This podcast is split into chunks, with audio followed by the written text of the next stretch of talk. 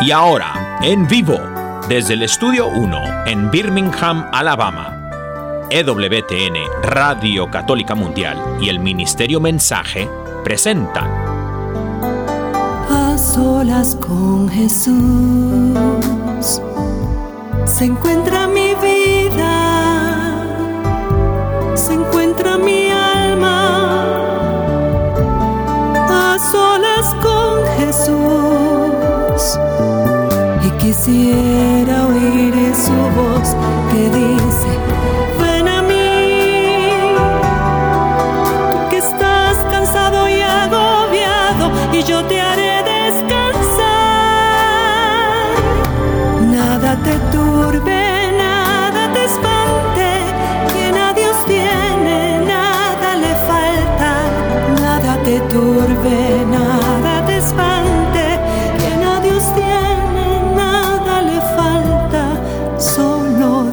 basta, solo Dios basta. A solas con Jesús.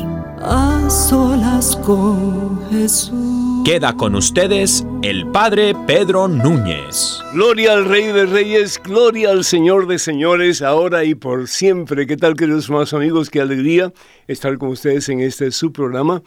A solas con Jesús, doy gracias a Dios por la oportunidad que Dios me da de poder compartir la fe con ustedes. Fe en es en quien todo lo podemos y para quien todo es posible, que es Jesús el Señor.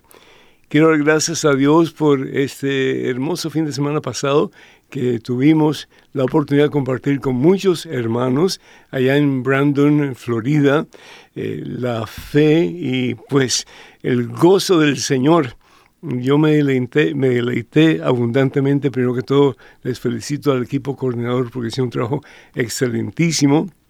Y bueno, está el padre también, el padre Capó, estaba eh, con este servidor y muy, muy, muy bien su, su conferencia, tuvo dos conferencias y pues hermoso, hermanos, hermoso, porque si el hombre es verdaderamente cabeza, lugar como Dios quiere, pero no para aplastar, no para lastimar, sino que para llevar a su familia a los pies de Cristo Jesús, hay poder de Dios en las familias, hay poder de Dios, presencia de Dios en cada familia cuyo pues eh, cabeza que se pone al servicio de toda la familia es el hombre.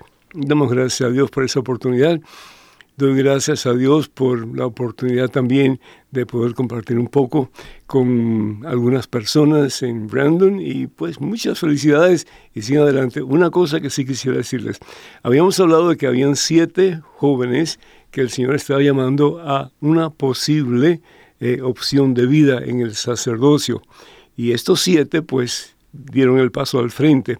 Que haya, por, por favor, alguien de ustedes o algunos de ustedes que se preocupe del bienestar espiritual de estos jóvenes, de ayudarles a acercarse más al Señor y discernir si realmente esa, esa vocación, ese llamado, es para ellos o no. Así que ahí les encargo una tarea. Que Dios los bendiga.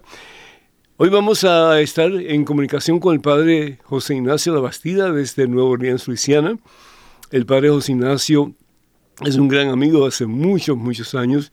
Por cierto, él estuvo conmigo en la primera parroquia que yo tuve en San Jerónimo, en Kenner, y pues es muy, muy amado por, por, yo creo que todo el que le conoce en Nueva Orleans le ama, le quiere y también pues ha aprendido mucho de él.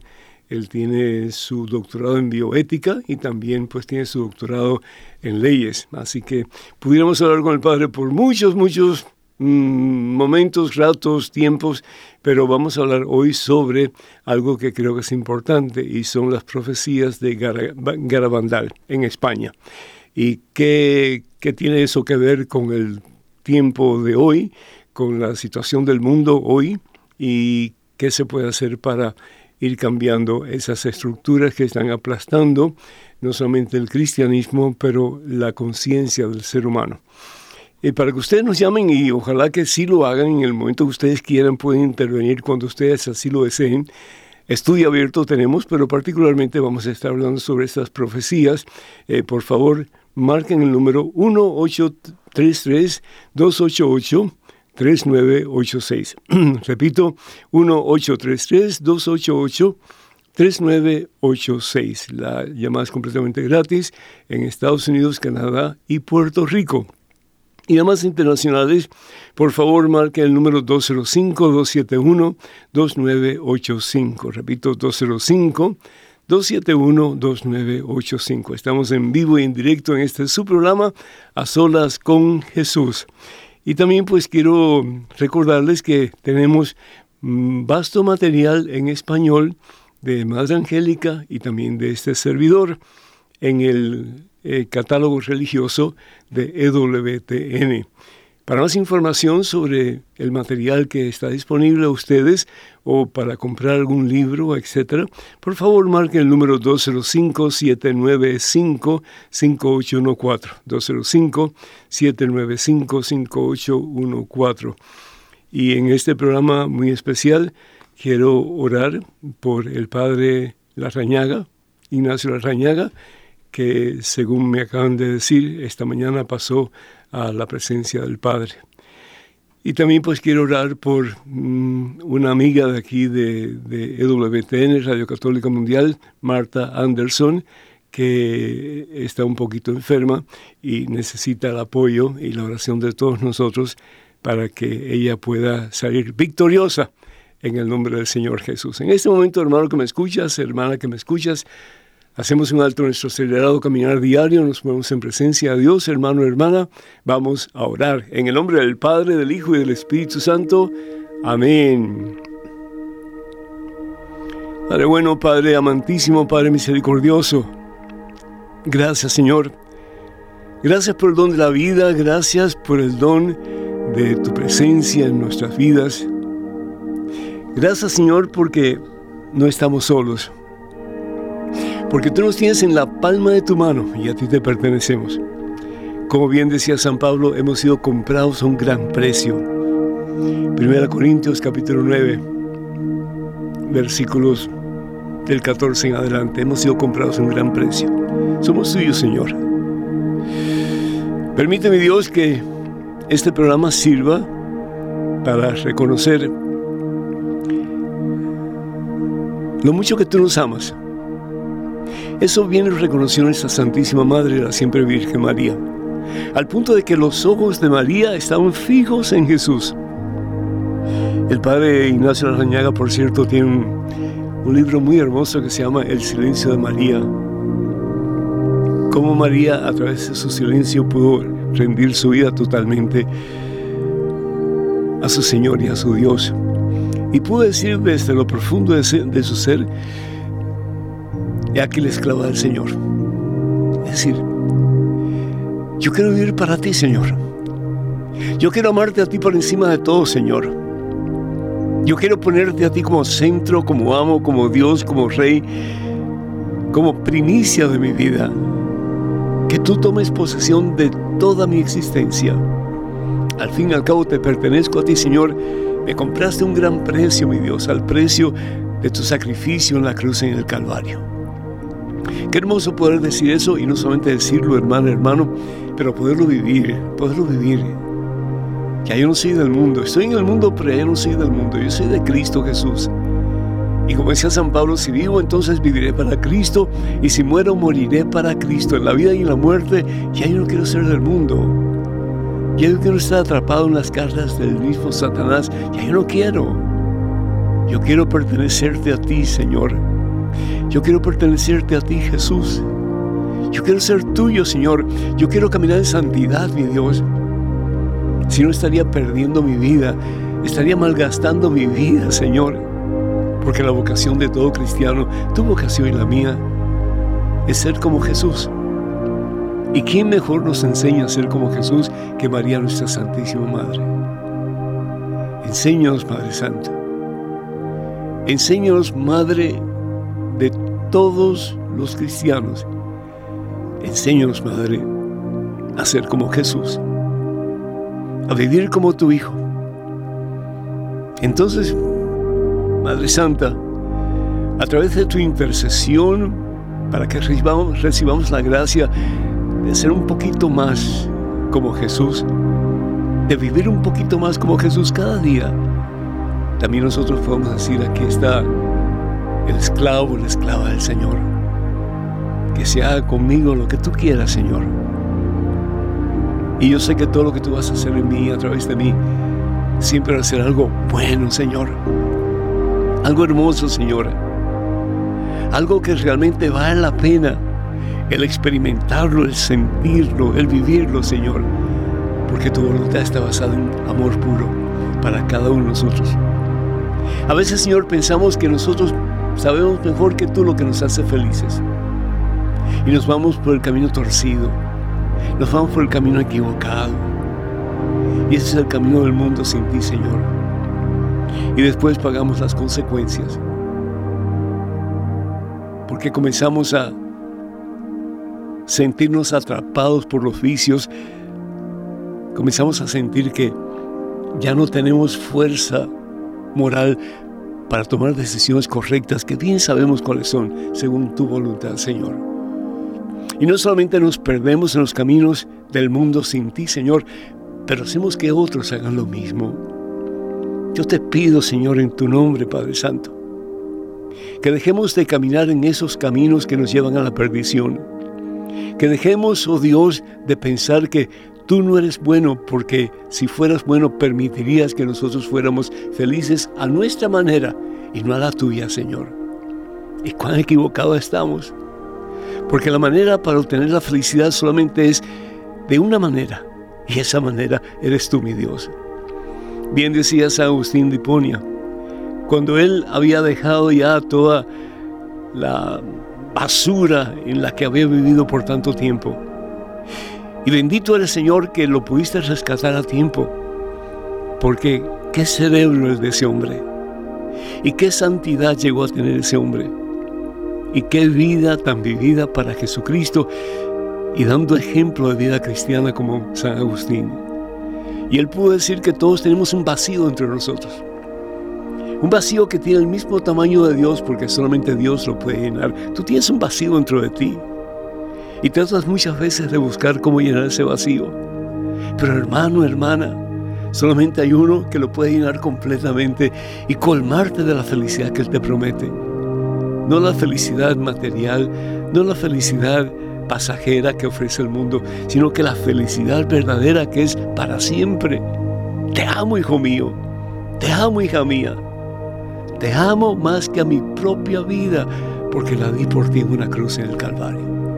Esto no es herejía, hermanos. Esto es voluntad de Dios. Lo dio todo por ti, para que tú verdaderamente seas feliz, para que tú realmente te dejes llenar por el Señor Jesús ese vacío que tienes por dentro, que busca con ansias el ser feliz, que busca con ansias el poder tener sentido en la vida, propósito en la existencia. Pero ese sentido ese propósito de tu existencia lo encuentras solo en Jesús. Puedes buscar por diferentes partes, diferentes maneras, pero solo en Él lo vas a encontrar. Bendice, Señor, a este Hijo que tanto tú amas. Dar la fuerza, el poder, la presencia de tu Santo Espíritu para levantarse de su miseria y caminar hoy en el camino nuevo, en el camino de la verdadera vida, de la verdadera felicidad, de la verdadera paz. Y ese camino eres tú, Jesús. Evangelio según San Juan, capítulo 14, versículo 6. Yo soy el camino, yo soy la verdad, yo soy la vida. Bendito el Señor. Me están dando aquí un anuncio. Parece que lo que yo dije anteriormente acerca del padre Ignacio Arrañaga eh, fue una noticia ya antigua y pido disculpas. El padre murió ya hace algún tiempo atrás. Así que de todas maneras lo encomendamos en nuestras oraciones y pedimos al Señor por eh, la corona de los santos para el Padre que hizo tanto bien a través de tantos años. Bendice mi Dios a cada nuestros hijos, de tus hijas y cólmanos mi Dios de la certeza de que contigo hay esperanza, hay vida nueva y hay victoria como lo pudo experimentar María Santísima, que así también nosotros un día con ella podamos alabar y bendecir por siempre tu santo nombre, Señor. A ti la gloria, Padre, en Cristo Jesús, por los siglos de los siglos. Amén, Señor. Amén. Bendito seas mi Dios. Amén. Bueno, pues por eso es importante revisar más de una vez el contenido de los mm, anuncios que hacemos, porque a veces, pero bueno, sea Dios, estoy en, en, la voluntad de Dios, porque tal vez el Padre Ignacio Raña necesitaba un poco de, de, oración en estos momentos. Yo sé que él es un, fue un hombre muy santo, pero tal vez alguien conectado con el Padre necesitaba en estos momentos esa oración. Pedro, el Señor te bendice. ¿Cómo estás, mi hijo? Padre, estoy bien bendecido. Después de esa oración que usted acaba de hacer, Padre, ¿cómo vamos a estar? Gloria a Dios, gloria a Dios. Ya tenemos al Padre La Bastida también en línea, así que Él también nos está escuchando y yo sé que Él está unido a nosotros en esa oración. Bendito Dios. Amén, bendito sea el Señor. Pater, bienvenido. Saludos, Padre Pedro. Qué alegría poder estar en el programa. Igualmente, realmente es, un, es una bendición grande para nosotros. Sí, feliz Pascua, feliz Pascua. Feliz, feliz época de resurrección. La Pascua que significa el paso, ¿verdad? No solamente el paso de los judíos, el paso de los hebreos de la tierra de esclavitud a Egipto, a la tierra prometida, pero también tu paso y el mío, ¿verdad? El paso de todos nosotros de la esclavitud de este mundo, cualquiera que sea nuestra, nuestra esclavitud a esa, a, esa nueva eh, posibilidad que Dios nos da de caminar libres, mano a mano con el Señor Jesús en el camino de la santidad y la victoria. Y, recordarle a los oyentes que la Pascua son 50 días, no solo un día. Bendito sea Dios. Pues muy cierto, muy cierto. Padre, aquí tengo un pasaje de la Santa Biblia del Evangelio según San Lucas en el capítulo 1 cuando María recibe la noticia del ángel Gabriel que le dice que va a concebir un hijo, pero como que Dios le está pidiendo permiso a ella, ¿verdad? Para que ella pueda decir sí. Y ella pues tan inocente y tan, tan humilde dice, pero si yo soy virgen, yo soy virgen. Hay, hay ciertas discusiones entre teólogos porque algunos piensan y van a decir que, bueno, pues María realmente era virgen porque no estaba unida a San José. Pero otros, si vamos sobre todo a la primera carta de San Pablo a los Corintios, en el capítulo 11, el versículo 35, que habla sobre la castidad o el celibato y dice que él prefiere que los que puedan, que tienen la gracia para hacerlo, que se mantengan vírgenes. Si vamos un momentito aquí a este pasaje, vamos a ver qué es lo que dice realmente San Pablo. Él lo va a decir mucho mejor que yo. Vamos a ver. Perdón, sí, aquí, no, es el capítulo 7, el capítulo 7 de la primera carta de San Pablo a los Corintios. Aquí vamos, dice, dice así. Yo quisiera, esto es el versículo 32 en adelante, yo quisiera verlos libres de preocupaciones. El que no se ha casado se preocupa de las cosas del Señor y de cómo agradarle. No así el que está casado, pues se preocupa de las cosas del mundo y cómo agradar a su esposa y está dividido. De igual manera la mujer soltera y la virgen se preocupa del servicio del Señor y de ser santa en su cuerpo y en su espíritu, mientras que la casada se preocupa de las cosas del mundo y de agradar a su esposo. Al decirle esto, no quiero ponerles trampas. Se lo digo para su propio bien, con, miras a una vida más noble en la que estén enteramente unidos al Señor. Y termina San Pablo diciendo en el versículo 38, así pues el que se casa obra bien y el que no se casa obra mejor. ¿Qué te parece, Padre? Yo creo que, o sea, obviamente San Pablo está resaltando la, la virtud de la continencia, del celibato, pero a la misma vez, eh, en el contexto de las cartas de San Pablo, sobre todo, por ejemplo, las cartas tempranas, las cartas a los tesalonicenses, había una creencia que ya eh, estábamos en los últimos tiempos. Y de hecho mi, mi pensamiento es que sí estamos en los últimos tiempos, o sea que desde la venida de Jesucristo ya estamos participando de los últimos tiempos porque es muy muy poco en comparación con la historia, por ejemplo, del planeta Tierra. Desde que empezó el planeta Tierra son 4.5 o 4.6 billones de años, 2000 años no es nada, ¿no? O sea que estamos en el tiempo de salvación y para San Pablo la, la inminente venida de Jesucristo pues era para perseverar en el estado de vida en que teníamos y por eso San Pablo habla tan fuerte en ese sentido, pero no por poner un estado de vida por encima claro, otro. Claro. No, la, la, la, pregunta es, ¿realmente María Santísima habrá expresado eh, esa situación propia de ella eh, simplemente porque no estaba unida todavía a José? ¿O simplemente fue el hecho de que ella era virgen, se había entregado al Señor y por lo tanto ella no pensaba tener hijos de nadie porque su mirada estaba fija en Dios y no en un hombre? Claro.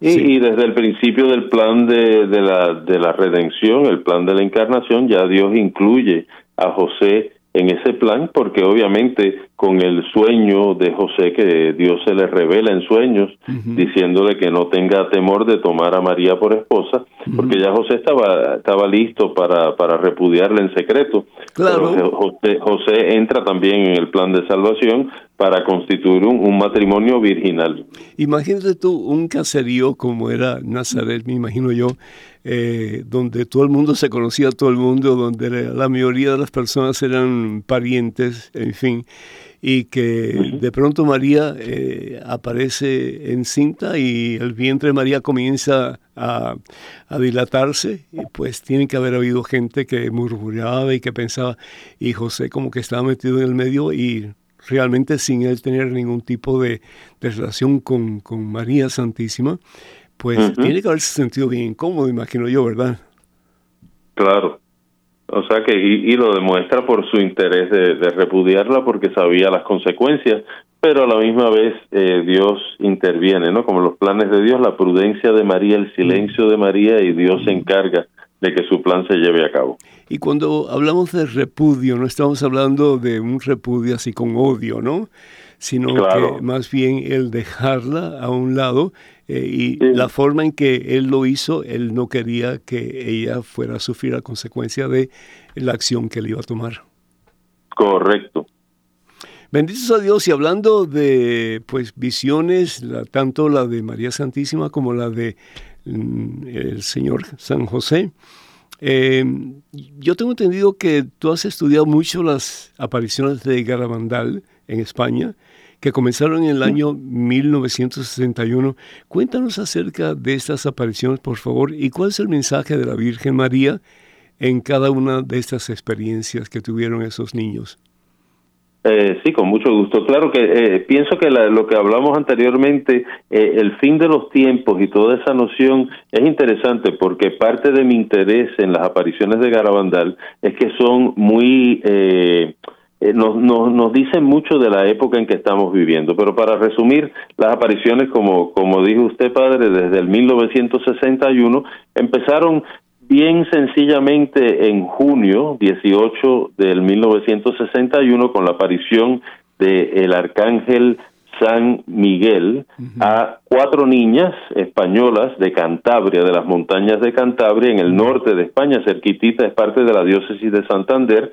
Estas niñas eran de 11 años y 10 años, eran chiquitas, y, y de hecho que por la población donde vivían, mentalmente tendrían una edad de seis o siete años, porque eran analfabetas, unas niñas de un poblado muy sencillo, donde todavía no había ni caminos, ni motores, ni electricidad, o sea que era una villa súper, súper sencilla del norte de España, y tienen una aparición de el ángel en el 18 de junio, anunciándoles más adelante que la Virgen se le iba a aparecer. Y las apariciones de la Virgen comienzan el 2 de julio de 1961 y concluyen el 13 de noviembre de 1965. O sea que desde el 1961 al 1965 tienen un promedio de sobre 2.000 apariciones de la Virgen María que les revela eh, básicamente son dos mensajes eh, concretos que la Virgen les da y, obviamente son unas apariciones que están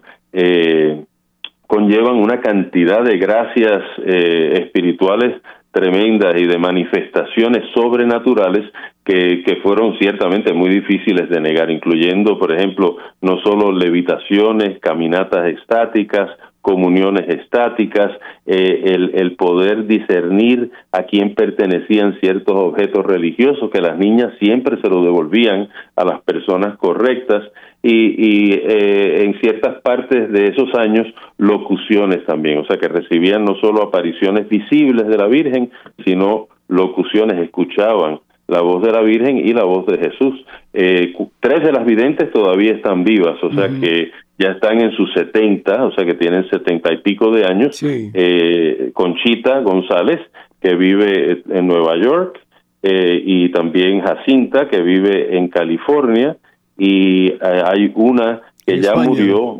Mariloli ya murió en el, en el 2009 y hay una que vive todavía en España, como a 100 millas de Garabandal. Eh, es interesante porque le hicieron una entrevista a la que vive en España, Mariloli se llama, ¿verdad? La que vive en España es Maricruz. Mariloli ya murió en el 2009.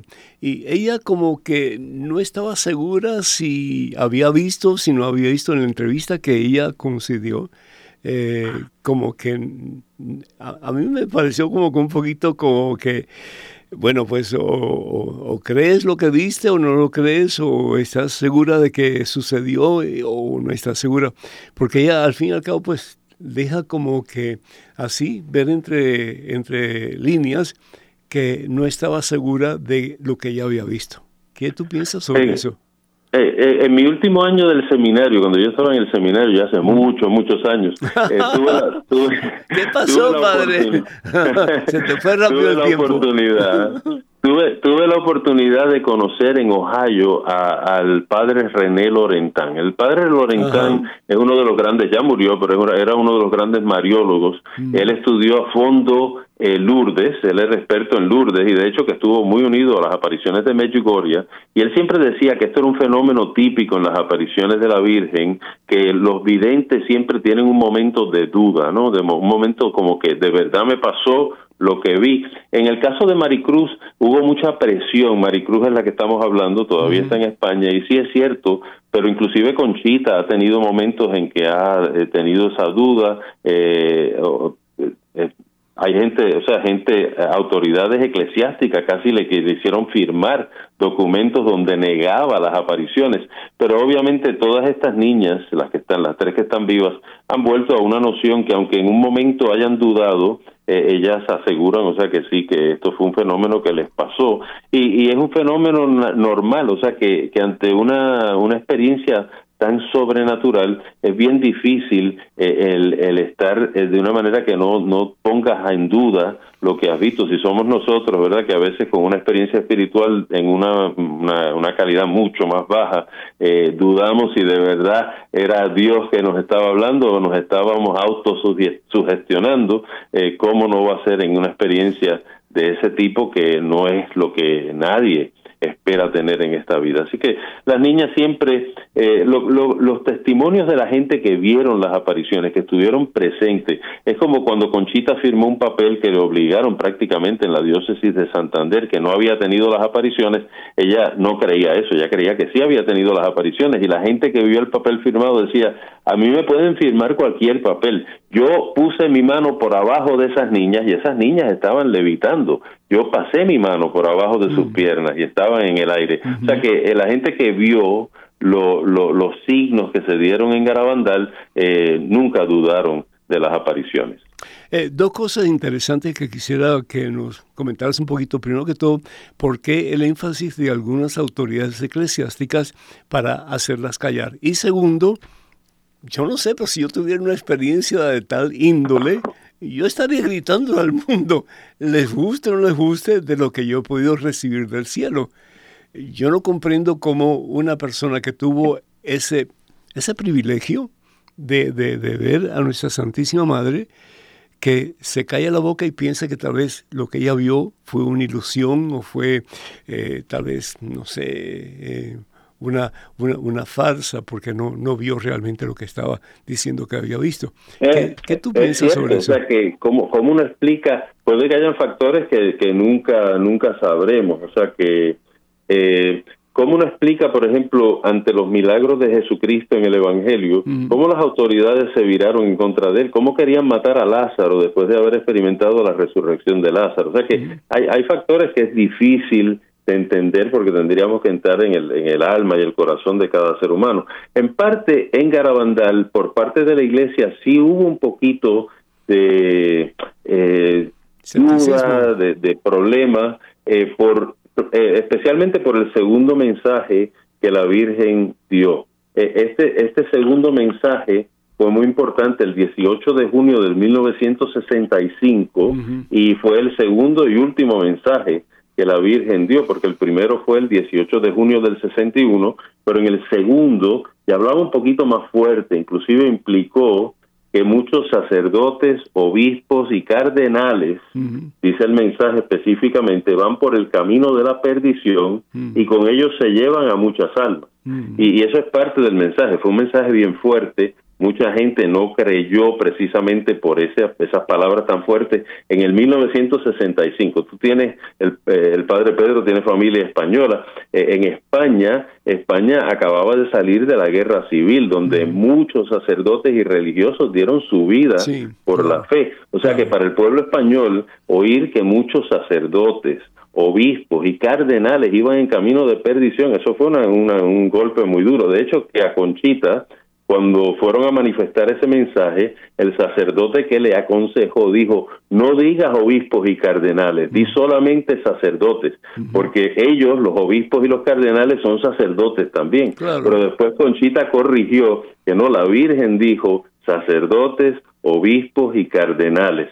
y, y ese fue un mensaje bien duro para tragar, Obviamente, hoy en día, precisamente vemos la relevancia de Garabandal, porque si en el 1965 no se pensaba así, hoy esas ideas ya están totalmente eh, vistas y corroboradas, mm. que definitivamente hay mucha gente dentro del clero que no está cumpliendo la misión que Dios quiere. ¿Qué eh, lo que ¿cómo, cómo decir esto? Pero es decir, eh, el mensaje que se publica o se ha publicado es que ellas dicen que María Santísima pide una conversión, pide penitencia y pide que, vayamos al Santísimo, etcétera, porque si no lo hacemos va a venir un gran castigo para toda la humanidad. ¿Tú crees que eso es así? Yo, yo, yo pienso, eh, voy, voy a, eh, yo creo que es importante leer los dos mensajes. Garabandal es bien sencillo porque son solamente dos mensajes. Uno que fue el 18 de junio de 1961, bien sencillo, corto, al punto. La Virgen dijo, según la vidente Conchita González, hay que hacer muchos sacrificios, mucha penitencia, visitar al Santísimo, pero antes tenemos que ser muy buenos. Eso. Y si no lo hacemos, nos vendrá un castigo ya se está llenando la copa y si no cambiamos nos vendrá un castigo muy grande. dos, preguntas, dos preguntas, perdón, dos preguntas. ¿Castiga Dios o nosotros somos los que nos castigamos cuando hacemos cosas en contra de la voluntad de Dios? Eso sería lo primero, sí.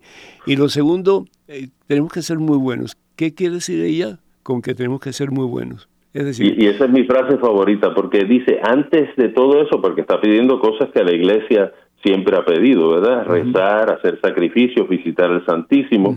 Pero eh, la Virgen en Garabandal como que, que eh, enfatiza o hace énfasis en que hay que vivir una buena vida, que tenemos que llevar una vida donde sea de acuerdo a lo que Dios nos pide y, y que y que tenemos eh, que o sea que la bondad de la persona es importantísimo o sea que el, el ser buenos es una es una es como la base de todo lo demás. O sea que yo lo, yo lo interpreto como que no es solo eh, la conducta religiosa, sino que la conducta religiosa tiene que tener una base profunda, real, auténtica, de una persona que quiere ser buena, ¿no? no, es simplemente, no simplemente rezar por rezar, sino que es porque sé por qué estoy rezando. Según tu, tu forma de pensar en relación a, este evento, eh, ¿Cuál es la diferencia entre ser bueno y ser santo? Para mí hay una gran diferencia. Pero sin embargo, lo que ella está pidiendo, supuestamente la Virgen a través de estas niñas, es que seamos buenos. Y, para mí... y, yo creo y yo y yo creo que, que no hay contradicción entre esas dos. La Virgen le está hablando a unas niñas chiquitas, unas niñas, o sea, le está hablando como una madre conchita decía que hablar con la Virgen, primero decía que primero que no hay persona más preciosa que la Virgen María, que no ha oído una, una voz más dulce que la de la Virgen, mm. y que era como hablar con su mamá después de un viaje largo, como que la mamá había ido en un viaje y era como que reencontrarse con su mamá mm. después de un largo viaje. Y, y en cierta manera yo creo que, que el que diga que hay que ser bueno, ella le estaba hablando a niñas, ¿no? No le estaba, no estaba, la Virgen no habla como una teóloga, ni alguien que va a hablar de la santidad, ni va a hablar como un libro de religión, sino que les habla como una madre. Y, y, y el diálogo es bien íntimo. De hecho, que eso es una de las cosas que me llama mucho la atención de Garabandal, que nos, nos pone el cielo bien cerquita de la tierra. Cuento una anécdota que es una de las que más me gusta. La niña, las niñas, eh, el padre cerró la iglesia porque era tanta gente. Estamos hablando de una villa que no vivían, no había ni 50 casas y, la gente llegaba en miles. Mm. El padre cerró la iglesia y prohibió que entraran a la iglesia, o sea que las niñas solo podían llegar hasta la puerta de la iglesia a veces en las caminatas estáticas que tenían y, y se quedaban a la puerta de la iglesia y dicen que una vez eh, empezaron a cantar, estaban cantando, ¿no? Y, de momento, después del canto, estaban muertas de la risa. Había un sacerdote que estaba viendo el éxtasis de las niñas y cuando terminó el éxtasis le pareció que se estaban riendo un poquito fuera de control porque una aparición del cielo y reírse de esa manera no es que estuviera mal, pero le pareció extraño y le preguntó a las niñas por qué se estaban riendo tanto. Y las niñas le contestaron porque la Virgen se estaba riendo. Y el padre, para seguir la pregunta, le dijo, ¿y por qué se reía la Virgen? Y ellas dijeron, porque estábamos cantando tan mal. y, esa anécdota es una anécdota bien sencilla, pero a mí me dice que el cielo no está tan lejos, tan distante de la tierra, que hay una mm. cercanía entre el cielo y la tierra, que la Virgen no es simplemente una visión, no es un fantasma, como decía Jesús en este tiempo de Pascua. Mm. Miren que yo no soy un fantasma, miren mis mm. llagas en las manos, denme algo de comer, puedo comer delante de ustedes. O sea que es una realidad que acerca muchísimo el cielo a la tierra y estas niñas tuvieron esa eh, increíble gracia de presenciar algo de esa manera. Yo, yo oigo un poquito de Conchita porque yo confieso a las siervas de María y las siervas de María, como tienen comunidad en Nueva York, ellas visitan a Conchita, conocen a Conchita. Conchita eh, conoció a mucha gente muy importante, por ejemplo a Madre Teresa de Calcuta, que aseguraba que las apariciones de, de Garabandal eran ciertas. El Padre Pío, el Padre Pío, al morir el Padre Pío, le dejó a Conchita su rosario personal, oh, le dejó un guante, le dejó un guante mojado en la sangre de su estigmata y le dejó el velo que cubrió su cara durante su durante su entierro.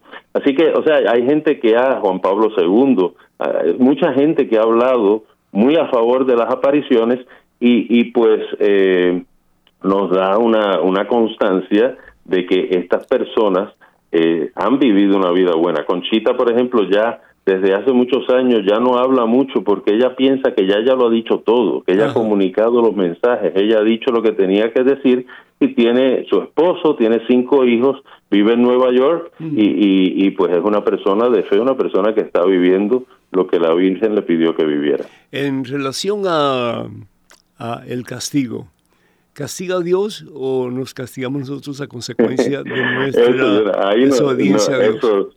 Yo, yo, yo creo que, que las dos son siempre una posibilidad. Bíblicamente eh, se sabe que Dios sí ha mandado castigos. Bíblicamente se sabe también que Dios se ha arrepentido de los castigos que iba a imponer. Por ejemplo, Pero ¿puede Dios arrepentirse de un castigo? Es decir, arrepentirse de algo que él ha hecho. Son cosas para mí como, como antropomórficas. Es decir, bueno, pues mm. para que entendamos mejor el sentir de Dios, pues lo vamos a presentar como un ser humano con cualidades humanas. Pero Dios realmente ni es iracundo, Dios no es vengativo, ni nada por el estilo. Dios es amor, primera de Juan capítulo 4, versículo 16. Entonces, eh, tal vez sería que eh, pues va a haber un castigo, pero ese castigo nosotros mismos vamos a ser los eh, hacedores de ese castigo porque nos estamos apartando de Dios y al apartarnos de Dios hay una consecuencia y la Bueno, voy a, voy, a, hacer una pequeña corrección. Una pequeña corrección es que el castigo eh, no es seguro, es un castigo condicional. O sea que, eh, de hecho, que yo veo las apariciones de Garabandal como una invitación a la conversión, es un momento de gracia, porque el castigo no es lo que debemos hacer énfasis. De hecho, que hay primero, antes del castigo o del posible castigo o condicional castigo, hay primero un, un aviso, hay un milagro y si la gente no cambia, entonces hay un posible castigo. ¿Cuál, será la forma de ese castigo? No se sabe, ¿no? O sea que yo, la, la respuesta a la pregunta suya, padre, es que pueden ser las dos cosas, ¿no? En el sentido que podemos traer el castigo sobre nosotros. Por ejemplo, siempre se habló en Fátima, la Virgen en Fátima dijo que todas las guerras eh, son no solo consecuencias del pecado, sino que son básicamente, eh, es un castigo, cada guerra es un castigo sobre la humanidad. o sea que en Fátima, que, que de hecho es una cosa interesante porque Garabandal y Fátima tienen conexión porque el tercer secreto de Fátima se suponía que se revelara en el 1960. Eh, las autoridades en el Vaticano, inclusive el Papa, decidieron no revelar el tercer secreto de Fátima y en el 1961 se aparece la Virgen en Garabandal. O sea que hay como una conexión entre lo que estaba pasando históricamente y hay otras conexiones con relación a fechas que son muy interesantes, ¿no? porque pues hay varias profecías. Yo siempre pienso, y de hecho que hay gente que trabaja conmigo que me dice la, la, la realidad o la veracidad de este tipo de revelación privada. Es importante recordarle a los que nos están escuchando que la revelación privada no no es dogma, ¿no? O sea, no hay que eh, eh, eh, la gente no tiene que creer en esto, no es no es como una doctrina de la iglesia. Pero es interesante como que un poquito. Privada, Si la revelación privada contradice la revelación pública de la iglesia, no hay no hay no hay que creerla, O sea que pero pero es interesante que, que hay varias cosas que han ocurrido que eh, las profecías prueban si realmente eh, es cierta la aparición. Y de hecho que en Garabandal una de las cosas que es impresionante es que lo que la Virgen mencionó a las videntes, eh, algunas de esas cosas tienen fecha, tienen número, o sea que, que hay cosas muy concretas de que hemos entrado en lo que se llama o lo que se llamó en las apariciones de Garabandal los últimos tiempos. Padre, entonces, perdón, eh, entonces,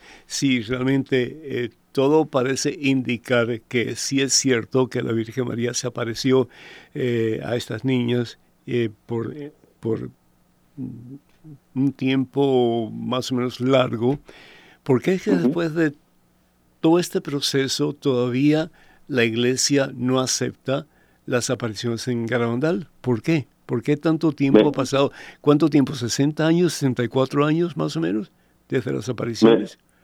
Correcto, sí, de 1961 que comenzaron. Eh, la, palabra que me gustó que mencionó es todavía, porque eh, cuando, cuando hay revelaciones privadas hay tres tipos de respuesta de parte de la Iglesia. Aprobar las apariciones, desaprobar o negar las apariciones y, y en, la, en la situación en que está Garabandal, que por ejemplo no es inusual, por ejemplo Medjugorje está en la misma situación. Pero Medjugorje está en, en Medjugorje se están recibiendo mensajes, ¿verdad? En Garabandal ya no. Sí, eso es cierto, pero eh, la, la, lo que estoy refiriéndome es a la respuesta de la Iglesia. La respuesta de la Iglesia es que en este momento el, el, el, el término en latín es non constat, que quiere decir que no consta todavía. Eso, por eso me gustó esa palabra. No consta todavía la veracidad de la aparición, pero no es que está desaprobada. O sea que la Iglesia, no hay ningún documento de la Iglesia que desapruebe Garabandal. Pero ¿por qué se demoran tanto? ¿Por qué se demoran tanto?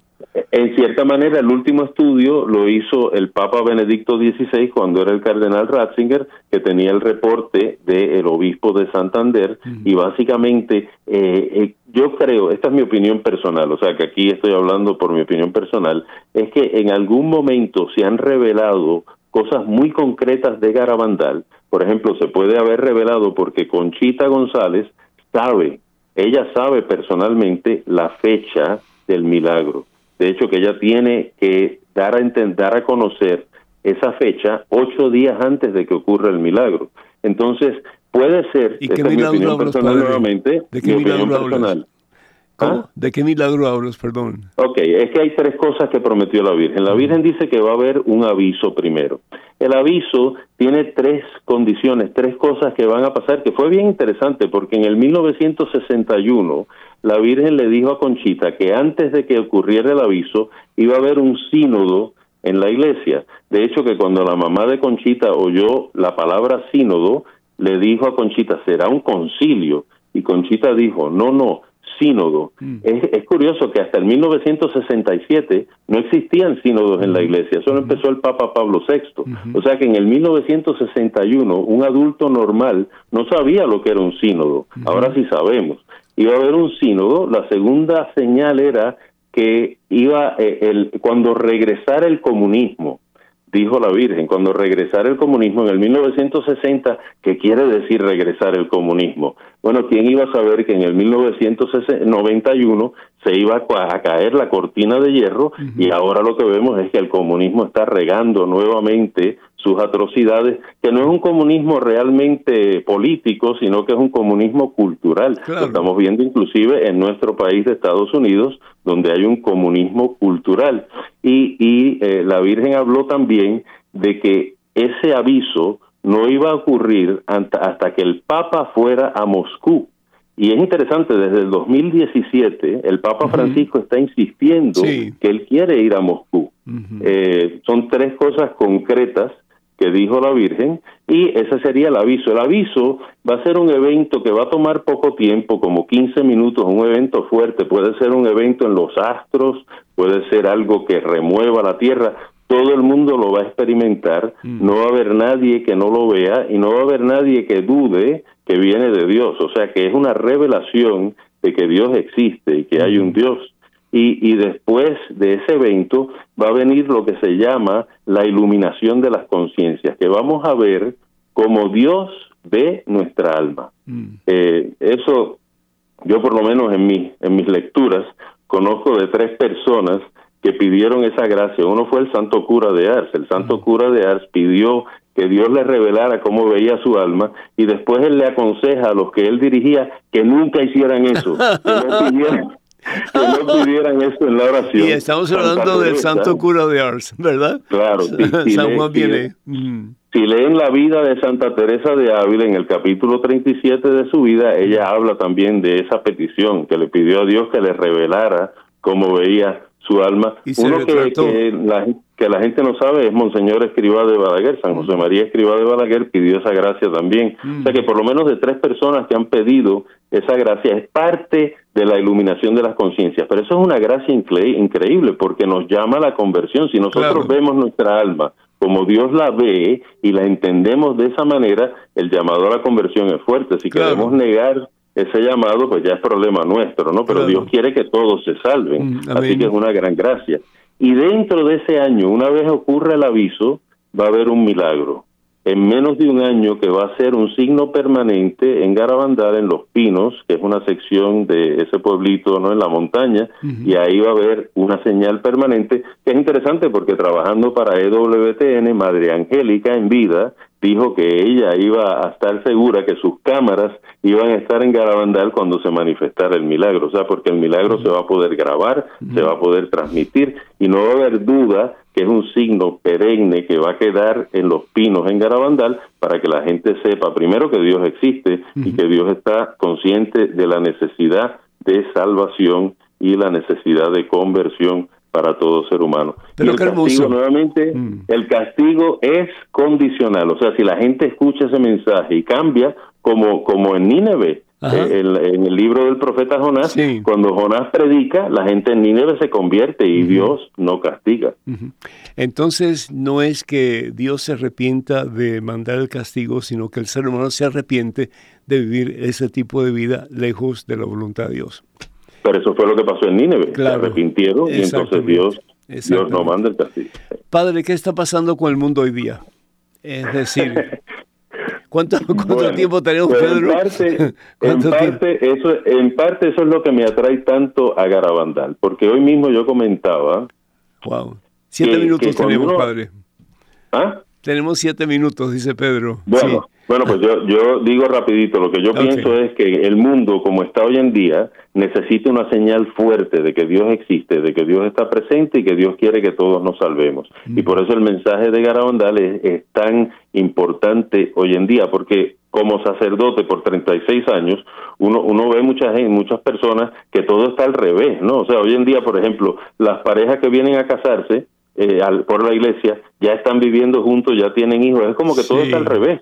¿Y cómo, cómo, cómo, volvemos eso a, a, la manera que debe ser? Eh, eh, es una es difícil, uno piensa que es bien, bien difícil. ¿Cómo podemos cambiar esa mentalidad. Yo siempre quiero pensar que es posible, ¿no? Porque la conversión es posible, pero a, lo mejor estamos llegando a un momento donde hace falta una manifestación fuerte de Dios para que la gente se, se dé cuenta que efectivamente Dios existe y que tenemos que cambiar de vida.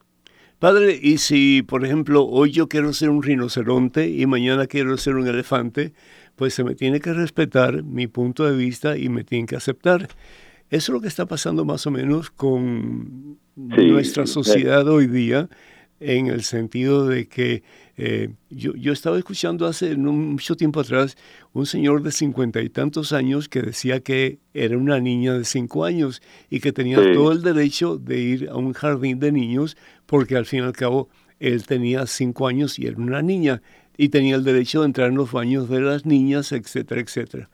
¿Qué tú piensas sobre todo este, esta confusión que hoy día tenemos? Sí, sí, la teoría de género y, y, toda esta cuestión de... O sea, es increíble el, el pensar que, que, íbamos a estar peleando por las cosas que estamos peleando hoy como iglesia. Hace cinco años hubiera sido increíble, ¿no? O sea, que eh, son unas cosas que uno dice, ¿cómo es posible?